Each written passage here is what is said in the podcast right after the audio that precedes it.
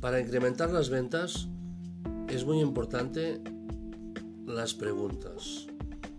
Debemos implementar en nuestra acción de ventas, en nuestra estrategia de ventas, una estrategia de preguntas eficaz que provoque diálogos o unos diálogos sobre necesidades del cliente, sobre las necesidades del cliente.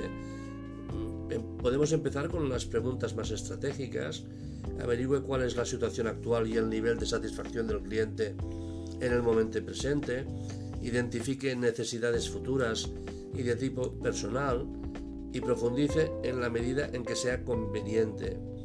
Ahora eso sí, prepare las preguntas. Muchos vendedores no, no, van con un blog hacer visitas, un blog de notas y tal, en las que cuando vamos a ver a nuestro cliente podríamos tener una serie de preguntas ahí escritas. ¿Por qué no? No pasa nada.